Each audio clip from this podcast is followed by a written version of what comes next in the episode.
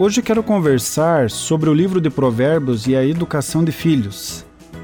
Hoje o assunto é sabedoria para entender melhor as pessoas.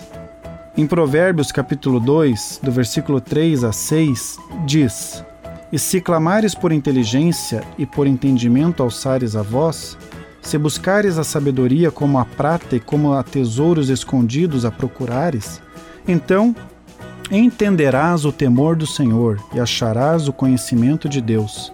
Porque o Senhor dá a sabedoria e da sua boca vem a inteligência e o entendimento. Salomão pediu sabedoria em vez de dinheiro ou fama. Sabedoria com o foco em ajudar as pessoas. Podemos chamar isso de verdadeira política. Em 1 Reis, capítulo 3, versículo 11 e 12 diz: Disse-lhes Deus: já que pediste esta coisa e não pediste longevidade, nem riquezas, nem a morte dos teus inimigos, mas pediste entendimento para discernires o que é justo, eis que faço segundo as tuas palavras.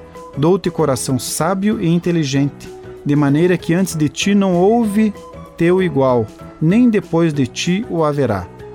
Para deixar mais ilustrativa essa história, eu lembro do gênio da lâmpada, aonde Aladim tem direito a três pedidos. No caso de Salomão, como ele surpreendeu a Deus com o seu único pedido, não buscando satisfação própria, mesmo sendo um único pedido, Deus o beneficia concedendo muitos outros pedidos. Salomão nega a si mesmo e, olhando para sua causa que está à sua frente, ele faz o seu pedido. Deus percebe o seu coração altruísta ele concede muito além do que ele pediu, conforme a declaração de Deus abaixo. Também até o que não me pediste, eu te darei, tanto riquezas como glória.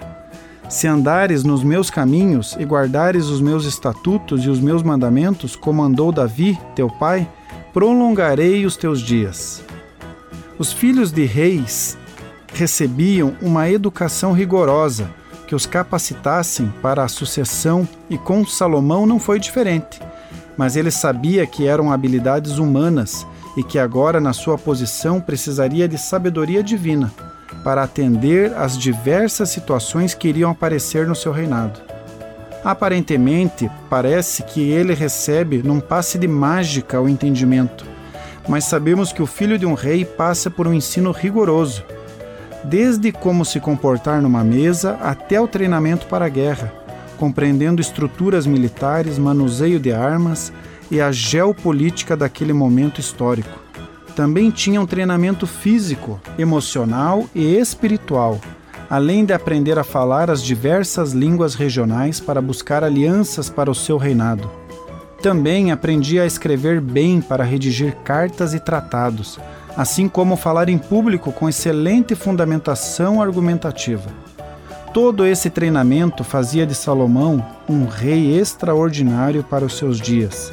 Mas além disso, ele pede para Deus um coração compreensivo e prudência no discernimento.